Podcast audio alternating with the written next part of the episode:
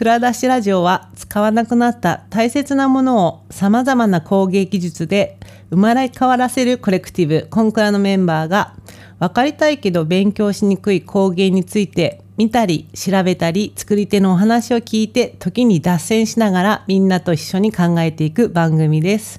コンクラの志保です。岩田です。海です。はい。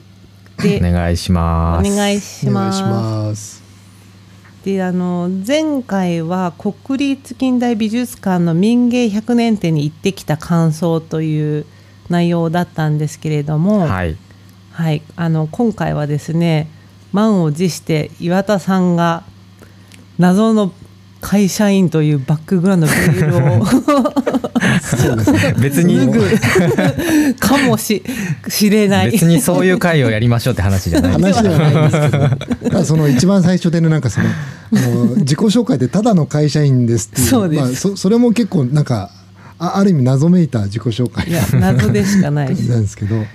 そいうやあの、そうそうそう。あのまあ職業の話をせざるを得ないなっていうことなんですけどね、あのどっちかというとまあ前回前々回までのその民芸店の話を受けてあの結構そこからのなんかね一つは割と時代的に接点があるなっていうのとその柳宗悦の民芸運動の時代とあの同時同時期じゃちょっともう少し前の話なんですけどえーっとねあるあのまあそれもやっぱり展示会でこれもまた国立近代美術館なんですけど京都の。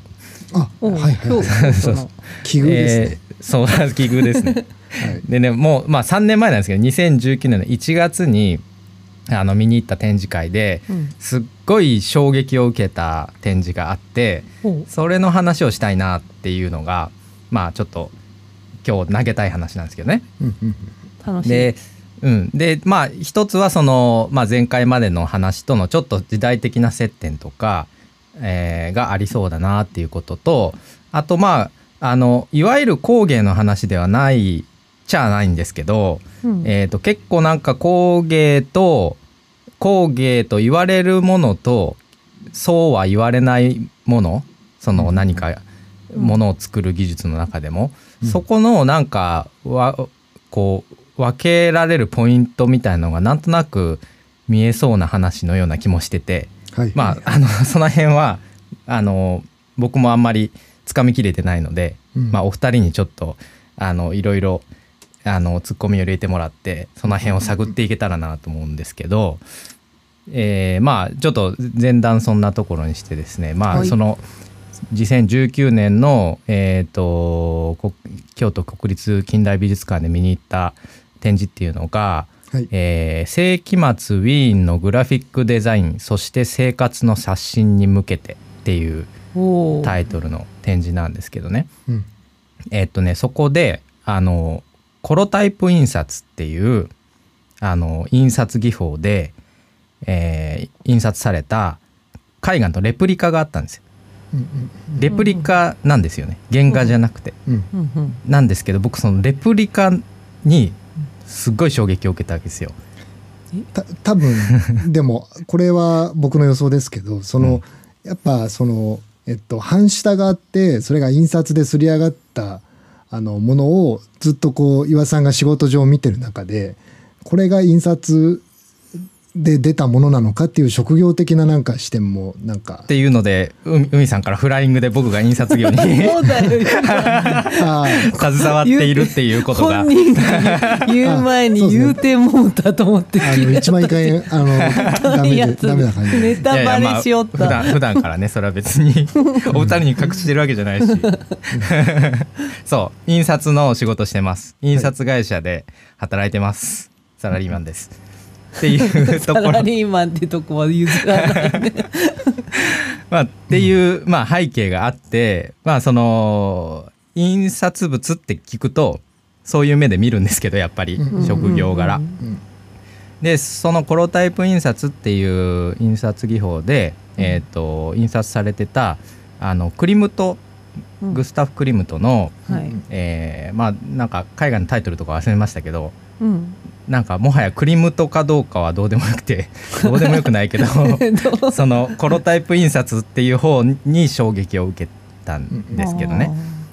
でえっでもと展示のメインはそれじゃないですよね、展示のメインは別にそのコロタイプ印刷についてとかでではない。ではないですよね、あ一応そうですよね、えっと、このこの世紀末ウィーンのグラフィックデザインっていう展示の趣旨としては、うん。えっとね、えー何年ぐらいだったかな、まあ、あの10 20世紀の初頭に、うん。えっとウィーンを中心にしたグラフィックデザインの運動があってウィーン分離派っていう、あのまあ、僕あの美術史のことが全然、ま、さっぱり詳しくないのでその辺わかんないんですけど、あのまあ、クリムトとかがそれこそ中心になってうん。あった、まあ割とそのなんていうんですかそれそれより前のアール・ヌーボーとか、うん。割と自然派的なものからもっと近代デザインみたいな方に向かっていく時代の運動、まあ、それのあの中心的な作品を集めた展示だったんですよ。あーそうすると多分ウィーンのその、えっと、分分離派のて美術館がウィーンにあるんです。ウィーンの本当ど真ん中に。えでそこいあのクリムトンの壁画が一階あの地下にありますね。あ直接彼が描いたやつがあそうなんですね。ー、え塩さん行かれたことあるんですか？何度も行ってます、へーはい。うん金のなんか王冠みたいなのがてあのけ建造物の上に乗っててうん。結構デコラティブといえばデコラティブだしやっぱりそのさあの花とかうん。鶴とかそういうのが結構箇所箇所に使われてる感じですね。まああれですよね、えー。まあオーストリアといえばなんなんて言うんでしょう。ハプスブルク家の頃からあの割となんていうあのこう芸術家をこう囲ってきたような、うん。お王立のなんかこうオーセンティシティみたいなのがあって、うん。で今言ったアール・ヌーボーもありつつえっとクリムトは一応なんか歴史を俯瞰するとどっちかというとカウンそのカウンターカルチャーっていう位置づけだったっていあうことでいいんですかね。そうです。だから割とその芸術の民主化みたいなうん動きの一つっていう感じなんですかね。そう、まあ本当に世紀末っていうよりはそういうなんかあの変わる変革の時っていう意味の世紀末っていうんで、割とネガティブな風に取られがちですけど世紀末っていうとうんうん。終わり本当終わっちゃうみたいな。でもそういうことじゃなかったっていうのが私の理解です。うん。うん、なのでどっちかっていうと反反抗は反発してたような芸術だけど今やオーストリアがもうなんかこうあのリプレゼントするためのなんか出汁にこうクリムトを使っているっていうような。3 年前ですよね。ちょうどパリでクリムト展っていうのがやってて、はい。それすごい大大人気店でうん。なんでコロナの前だからやっぱりちょうどななんですかね。きっとクリムトの何周年記念とかなんか関係あるんですかね？そうですね。パリのやつはしかもクリムトのやつのえっ、とまああのこ高解像度プロジェクターによるプロジェクションマッピングとかそういうことも絡めた展示だったような、うん、そうそうそそうれ一応なんか、あのパリを皮切りかどっかからうん来たのかで、回る回顧展みたいなうんうんうんだったらしいですね。なのでこ古典の新解釈的ななんかなんか空間だったようななんか気がしますね。ううんんまああのクリムトだけでこんだけ脱線してるんでいや やばいですね。やばいちょっとまたあのちょっと脱線注意報が出てる。いやいや全然あり全然ありです。でまあまあまあ えっととにかく展示のあの趣旨はだからその印刷技術の凄さを見せるよっていうことでは全然なくて、うんうん。たまたまだったんですけどたまたまというかその僕が注目したのがそのあの本当に3枚ぐらいしかなかったコロタイプのうん。展示だったんですけど、うんあのーまあもうちょっとその僕の 背景を改めてうんうんうん。お話しておくと,、えー、と印刷会社に勤めてます、まあ、いいわゆる営業マンと言われる、えー、と職業ではあるんですけど、はい。えー商業印刷って言われる分野の仕事をしてて、うんえーいわゆるまあ反則のためのパンフレットとかポスターとか、うんえーっていうものが一番多いです。で、えーもう一つ和紙の印刷っていうのをやっていて、うんであの最まあ初回からその仕事で工芸に絡むことがあってみたいなことをちらっと言ったりはしてるのがこれなんですね、和紙の印刷をやってることで京都の老舗の扇子屋さんとかうちわ屋さんとかの、うん。えー洗面の印刷。まああの当然一点物とかであれば手書きの絵とかが入るわけですけど、うん。まあ、ある程度のロットの、えー大量生産品になると洗面を印刷でするっていう。でまあちょっと和紙あの扇子とかの和紙はあの合紙されてて特殊だったりするので、うん。普通のあの全く経験のない印刷現場ではすれなかったりするので、うん。まあ、その辺の特殊性で、えーそういうお仕事もやってるというのがあるんですけど。ご合紙っていうのはどうどういうことなんですか？えっとねあのー扇子が扇子ってあの紙の扇子って、うん。えー、と骨の両方に紙が貼られてるじゃないですか。うん理解しました。はい、あれって別に後から貼り合わせてるんじゃなくて、うん。えー、と革紙っていうちょっと厚めの和紙と新紙っていう薄い紙とでももう片方の革紙っていう3枚の合紙になっててうん。でそれにあの、まあ、絵付けをしてから折りをして折りをしたところのその、えー、と骨が刺さる部分にちょっとその新紙の部分に空気を入れてうん。穴を開けてその新紙をバリバリって割るような形で骨を刺すっていう。そういう作り方をしてる。いや、うん。こ壊れそう。なんでその作り方になったんだろう、えっ、とねだからへ平安時代とかうん。あの平安時代ももっと室町ぐらいまではあの型張りの扇子しかなかったうんうん、だから能の能とかで持ってる扇子とかは、うん。えー、と型張りのはずあー今そうでもないな。うんでも基本的にはあのその時代は型張りの扇子だったはずなんですけど、うん江戸時代にその辺のあの技術の高度化が進んだみたいです。あそうなんですね、うん。それすごいすなんか思いつきですよね。後から刺せばいいじゃんみたいな。うん。うん。うん。であの紙ってで特に和紙まあ和紙と洋紙その西洋の洋の洋紙の違いって結構曖昧なんですけど、うん。うんえー、といわゆる和紙って言われるものの特徴としては厳密に言うと楮とか三つ股とか、うん。えー岩皮とかっていう植物由来の紙っていうのが厳密には和紙と言われるんですけど実は結構そうじゃないパルプが入ってるものも和紙って言われたりしてて、はい。あのーまあ特徴としては繊維が長いんですよね。うん。超繊維。はい、繊維が長いからあのこの破れたりとかっていうのに強い、うん。だからお札とかにもが、えー、と岩皮とか使われ、えー三つ股かが使われたりするんですけど、うんあのーその分だからあの湿度の影響を受けやすいんでうんあの3枚とか合紙されてるとその3枚の紙ごとにその湿度の影響が違うから紙が反ったりするっていうことが起きる。んで、まあ、その辺を、まあ、ノウハウがあるよっていうのが、まあ、僕がやってる仕事の、えーとまあ、い一側面としてはそういうことをやってると、へえ。うん、っ面白い。ていうのが、まあ、僕の仕事です。なるほどですね、はい、で ただの会社員ではないことがいやまあただの会社員ですけど。で今あったのはその、うん。今よく使われてるところとちょっと工芸的なちょっと特殊なあの印刷を、えー、と岩さんがこうお仕事上取り扱ってるっていうお話がそうですね。ありつつ、はい。うん。なんかあの多分僕もその一人なんですけど印刷ってなんかこう、今世の中に出回ってる一般的なものとちょっとなんか種種類みたいなものを。あそうですね。なんか。あのまあうちの会社で僕が仕事で使うものはもう9割方オフセット印刷って言われるやつです。例えばその皆さんの手に取る本とか、えー雑誌とか、うんうん。えー新聞とかまあ大抵のあのそういう紙メディアは今オフセットがまあ9割ぐらい。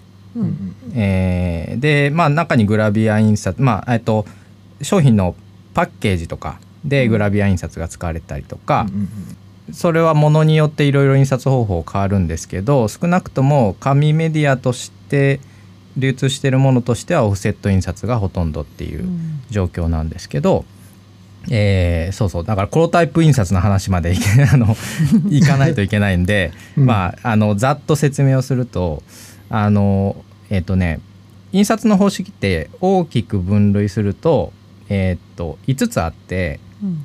えーまあ聞いたことのあるものないものあると思うんですけど突版印刷。うん。聞いたことある。と凸ですね。ではい。大版印刷会社名じゃない。と会社名じゃないやつ。会社名じゃないやつですよね。それで知ってるのかもしれないあの、うん、手法としての突版印刷の方ですね、で大版印刷ね。凸の反対の大版、うんで平板印刷。鋼板印刷で無版印刷っていう、まあ、大体5つに分かれるんですけど。全部分かんなかった。結局。えっ、とね突版大版はまああの文字通りなんで分かりやすいんですけど、まああの突版はあの木版画とかイメージしてもらうと一番いいんですけど、うん。あの木掘って、えー、と掘ってない部分にずあの学校の図工の時間とかにもやりましたけどローラーでこう墨引いてそれで版画にするっていう。だから、うん。えー、と版の膨らんでるあの方にインキが乗って印刷されるのが突版印刷。で大版っていうのは、えー、とエッチングとか、えーその絵画の技法としてありますけど銅板に傷をつけてえー、と腐食させてでそのへこんだところにインキを入れてそれを転写するっていう、えーで今使われてるものでいくとグラビア印刷とか大版印刷なんですけどで、えー、とオフセット印刷は平板印刷です。あの平らな版と書いて平板印刷。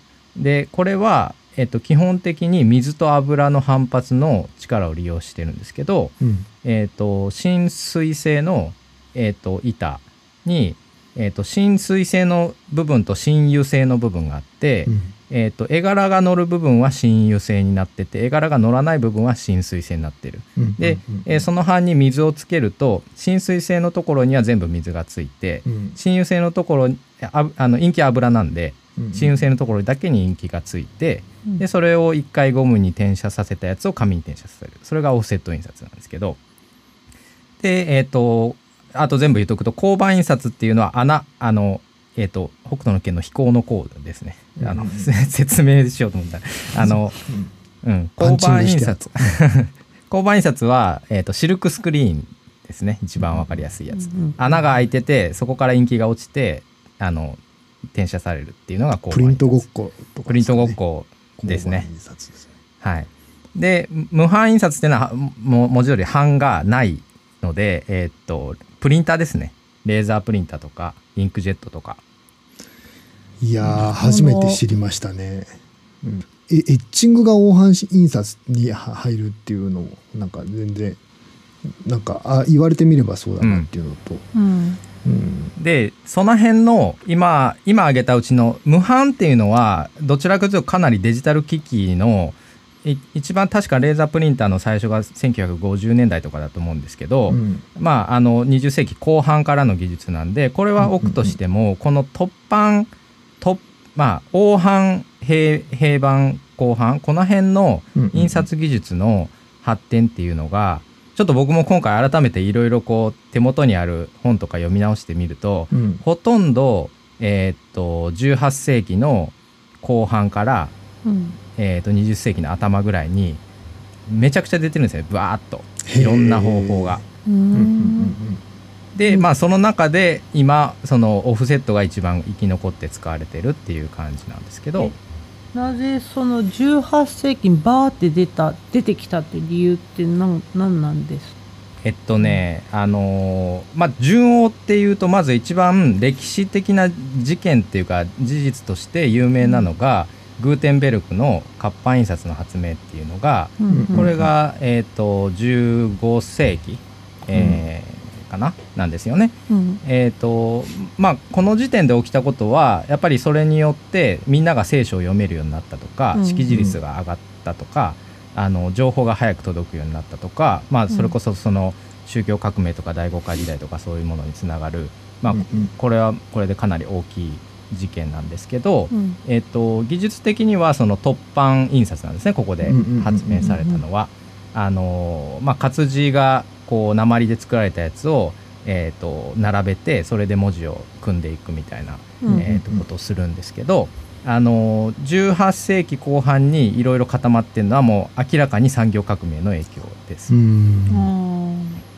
蒸気機関でいろいろその機械化するっていうことがあったのとあともう一つは、えー、と写真の発明、あはい、写真がねえっとね写真も僕あんまその詳しくないけどダゲレオタイプっていう、い写真の技術が、まあ、その一番最初でもないのかな。でもなんかまあその実用化の、最初期うん、っていうでいうとこれが1839年とかうんなんで、まあ、それに結構前後していろんなまあ印刷技法出てるんですけど、えっと、オフセットのこう一番の先祖でいうと、うん。えっと、リトグラフってやつなんですよね。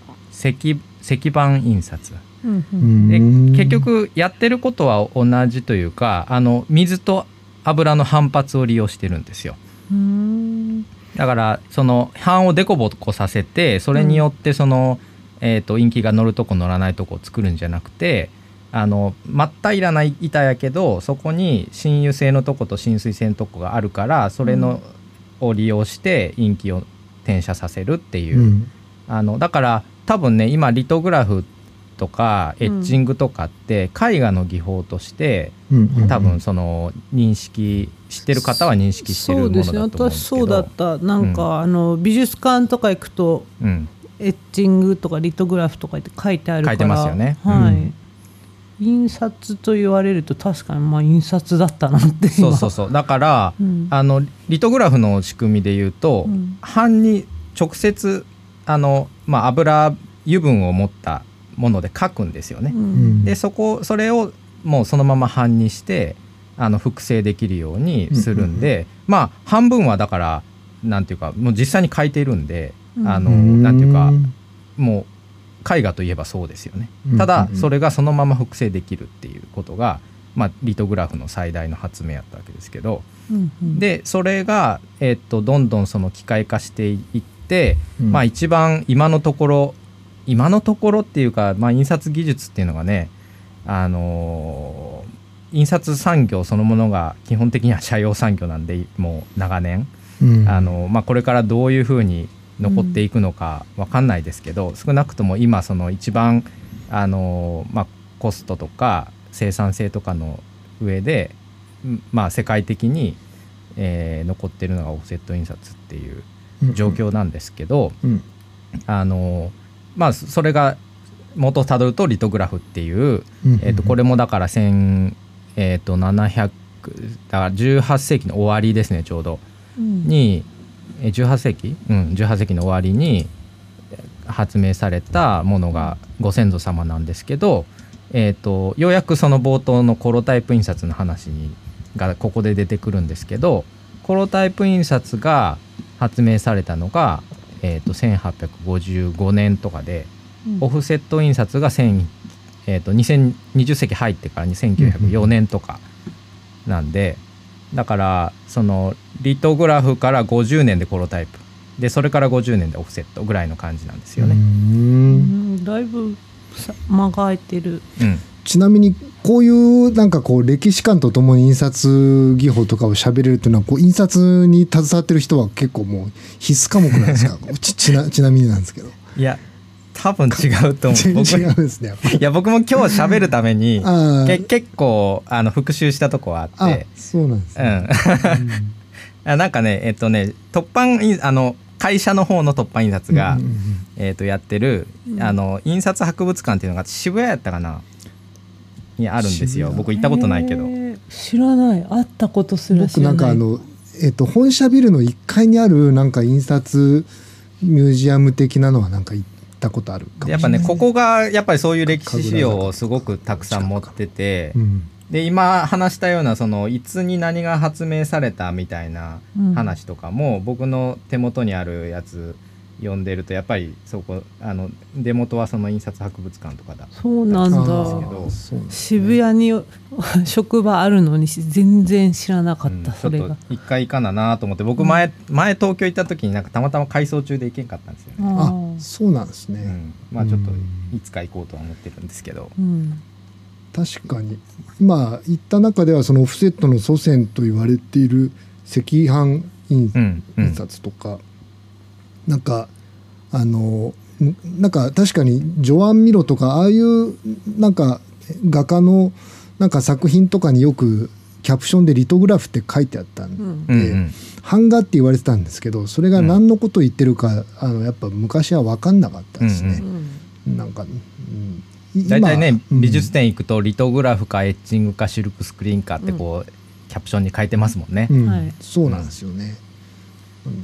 えともそう。思いつつ。でなんか赤飯の話は分かりつつオフセットは本当にどういうふうにすられてるのかっていうのはなんか話で聞くと、うん。あそうそうなんだと思いながらそれでどういうあんなこうえっ、とまあこうアドビで作ったようなソフトが一回オフセットの印刷になるのかっていうのがまあ頭の中ではまだ想像ついてないんで、はいはいそういうもんだなんだなんだなという感じで一回聞いてはいでますが。ねちょっとだからオフセットのなんか機械的な原理のことをお話しするとちょっと無駄に話長くなるんで、はい。そこはちょっとすっ飛ばすんですけど、うんうんうん。結構それよりもむしろ、あのー重要なポイントっていうか今の僕たちがこれだけ、あのまあ、自分でも例えばラクスルとかに、うんうんうん。あの自分で作ったデータ入稿したら、まあ、それなりに、あのちゃんと思ってるような色で上がってくるみたいなことができてるのって、えー、と CMYK っていう、うん。あのー原理が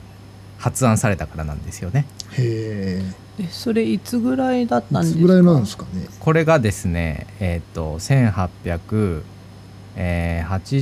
年に、えっ、と、網点っていうものが発明されて特許が取られてるんですよ。はい網網点網点。で、これが、あの、ものすごく重要な分岐点なんですけど、うんつまり、複製技術がうんクオリティの方に触れるのか、あの生産性の方に触れるのかっていうところの、あのすごく重要なポイントがオフセット印刷動向よりもこの網点っていうのが発明されたことが重要でううんで、えっと、そのカラー印刷を、えーあのまあ、当然その昔の印刷モノクロだったわけですよね。ううん。んまあ、モノクロというかその木版とかやったらあの浮世絵なんかがそうですけどうん。あの細かくそのぎ技師があの色を判断して細かい色版を作ってそれを何十版も塗り重ねてカラーの,、あの浮世絵とかを吸ってましたよね。はいすりしが。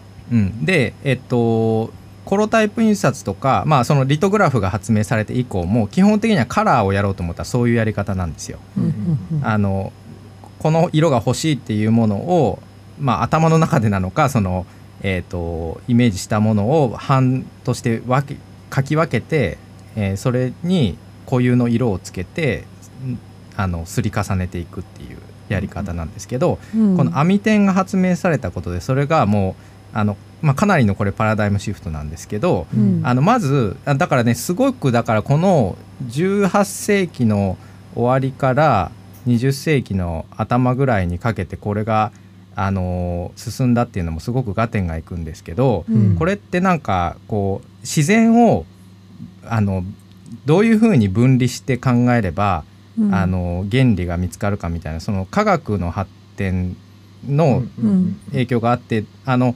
CMYK の前に先にあったのが RGB なんですよね。はいはい。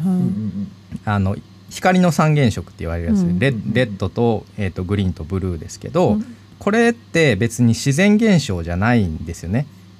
突き詰めて言うと。あくまで人間の可視光線の中でうん。あのほら可視光線って鳥はもっと人間よりもうん。広い敷地を見てるとか言うじゃないですか。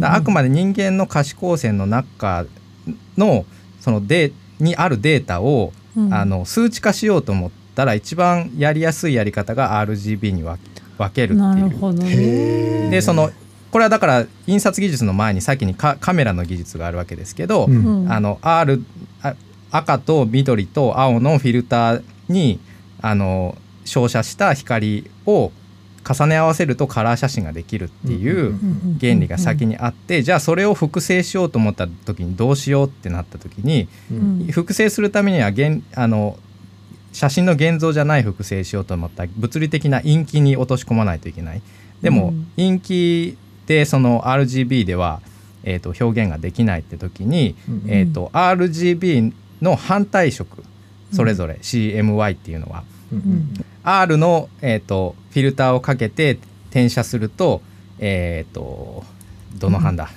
グリーンなのかな、えっ、とねちょっと適当なこと言って間違えんようにしようと思って。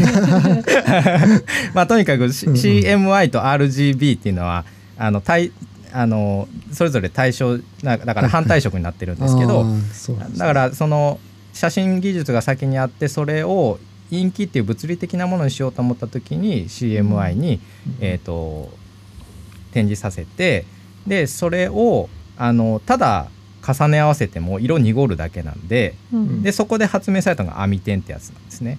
網点ってどういうえそれ日本語なんですか？網点って。網日本語です。網網網の点です。網網の点。はいはいはい。でえっ、とこれが、えードット細かいドット目にギリギリ見えるか見えへんぐらいかまあ、ん。見えるんですけど実際、うん。よく見れば。あのその点が、えー、と1%から100%までがえっ、とまあこうメッシュ状にすすごい拡大してみた時に例えば、うん。1ミリ四方の中にメッシュが、えー、と10個もあります。うん。でその中で1%のところはそのメッシュの中の真ん中に点がちょっとあるだけ。それが50%になるとそのメッシュの半分ぐらいがあの色が埋まってる。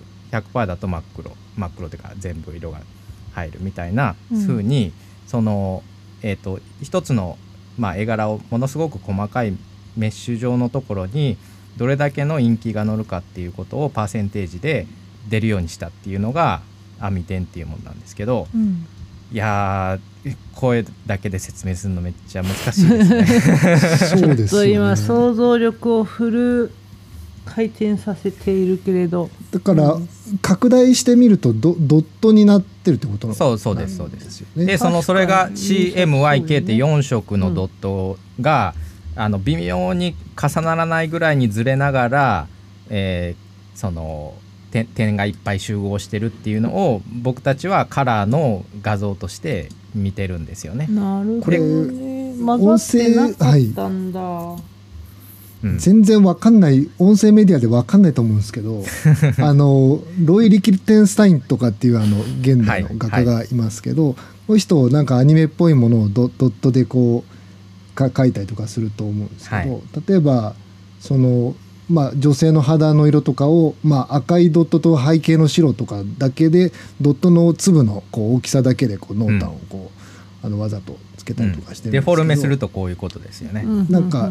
ちうん、こういうことにまあむしろあのリキテンスタインはなんかそういう近代的な印刷技術をなんかそのまあか絵画っていうところに逆にこうデコードしたみたいなところはうん。なんかあるのかなとは思いつつ、わかりやすい説明かどうかわからないですけど志保さんとかイメージ的にはなんかわわ伝わるもんですかね？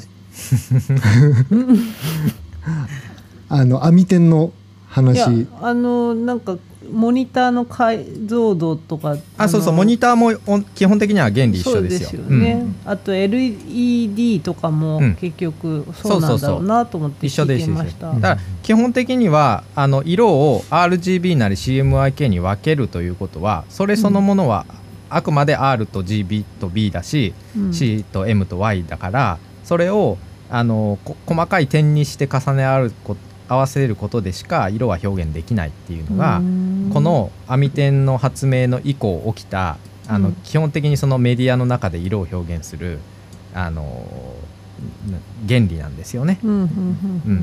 で、えっと、僕はまあこれの世界でずっとやってきたうん。ので,、でしかもそのオフセット印刷のその網点っていうのもあのまたよりこわあの細かい話を言うと170、あのちょっとねこれもね 言い出すと難しい表現になるんですけど、うんえっと網点の点のサイズのことをうん。線っていう単位で言うんですよ。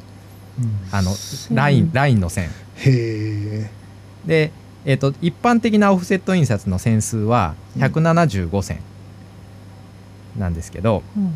あのまあ あのスルーしてください。あの、はい。1, 1インチの中にどれだけその点が並んでる線並ぶことでできている線があるかっていうのでうん。数えていくので175線っていうのが一般的な印印刷物、でうん新聞とかだと紙質が悪いので100線とかなんですよ、へー175線だとあの、うん。すごく色が潰れてしまうので、うんうんで、えっとうちの会社で基本的にやってるのが240線っていう線数でじゃあ。あの細かいんですよねう。うんんでまああのそれを強みにしてあのなんかその化粧品メーカーのパンフレットとかうんあの綺麗に出ますよみたいなことでうんまあ割と売ってる会社なんですよね。うんうんうんうん要はテレうんテレビのモニターでいくと 4K じゃなくて 8K なんですみたいなそうそうそう。ことですよね。もうあのメタファーとしては完全にそれです。うんだからあのだから僕はそういうその線数が時代によってオフセット印刷の線数も上がっていくっていう中で、まあ、この仕事をやってきたので、うん。あのまあ時代がこう進んでいけばどんどんそれがえより細密化していくっていうあの、リニアにっていうか風な考え方で思ってたんですね。まあ、うん。実際ほらモニターとかってそういう風に進んでるじゃないですか。うん。そうですね。あのフルハイビジョンが 4K になって 8K になってっていう、うん。でだからその技術が発展すればあのそこの精度は上がっていくっていうふうに考えてたんですけど、あのコロタイプ印刷にななぜ衝撃を受けたっていうかっていうところでいくと、うん。あのようやくそこにたどり着くとですね、来ましたね。うん、圧倒的にオフセット印刷がどれだけこれうん。今後進化しても絶対にたどり着けない品質が出てたんですよねオフセット、え？あのうん。コロタイプ印刷。どういうこと？で、えー、とそのレプリカが、えーと1900それも多分5年とかそのくらいのにすられたものってキャプションでは書いてたんですけど、ほあのーまあ、僕そのあのルーペな、えー、と20倍ぐらいで見れるルーペとかをううん、あの普段持ってたりするんですけど。それがさすが普通じゃない。さすがにあの美術館で飾ってるものをルーペで見るわけにもいかないですけどまあでもこう肉眼でこう網点ないかなって見ようとするんですけどうん、全くその取っかかりもないんですよ。網点の一つも全く見えない。で僕はそのコロタイプ印刷名前だけは知ってたけどうん。その時全くそのコロタイプ印刷の原理とかも知らなかったんでうん、えこれ印刷ですよねってどういうことですかってそのあのその網点がないとかっていうことだけじゃなくて、うん、あのすごいね色の発色がうん、なんていうのかな量量感があるっていうかうん。印刷でこんなこのボリュームのある色って出るのっていう感じ。だから多分どの原色じゃないどどの混色の色にしてもこれ、うん。まあ今あのちょっと音声コンテンツではありながら、えっと、岩田さんのこう、えっと、ノートを共有しながらなんですけど、うん。まあ、そこでちょっと説明されてるのは本当に拡大したらもうこういうあれですよねドットがあるばかりですよとうん。いうようなところででまあどこだどれだけだから目を凝らしてもそれが見れ、見えないっていう、うん。えー、とっていう。そのなんなんていうかそのそこにすごいなんか神々しさを感じちゃったんですよね。まこの。るでその各色が、まあ、絵の具みたいに混ぜられてて乗せられてる。なんかもうそこになんか実際ペイントしたみたいな感じに見えるってことですか？うん、まああのクリムトの絵なんでねその、うなんていうかあのいかにもクリムトな感じなんですけどやっぱりあうん。の金,、金金とか。主体の、ううん。んあの絵絵なんでその、僕もなんかどうやって印刷でこれをするのかっていう想像がいまだにつかないんですけどやっぱりあれ、うんまあ記憶の中にしかないんですけどね。うんであのねここまで喋ってもう30分とか経っちゃってるんですよ。そうですねなんかこれこコロタイプ印刷は何ぞやっていうところがやばいな後半って3部にしたらいいんじゃん。ねえ。ということでちょっとちょっとね今回はここで切って、はい。次回次回はコロタイプ印刷についてちゃんとコ話します。ロタイプ印刷の謎についてうん、はい。はい。解明したいと思います。はい。えっとそうですね。今回はじゃあ岩さんがあのどんなサラリーマンであったかという いやちょっとでもやっぱわかんないよそれはなんかエピソードして弱いな。いやいやいや。いやなんか多分あちょっとそそんな感じで。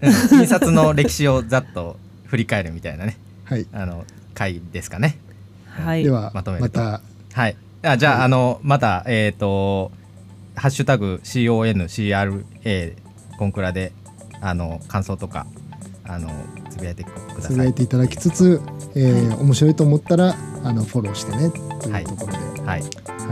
はい。今日もありがとうございました。はい。ありがとうございました。ありがとうございました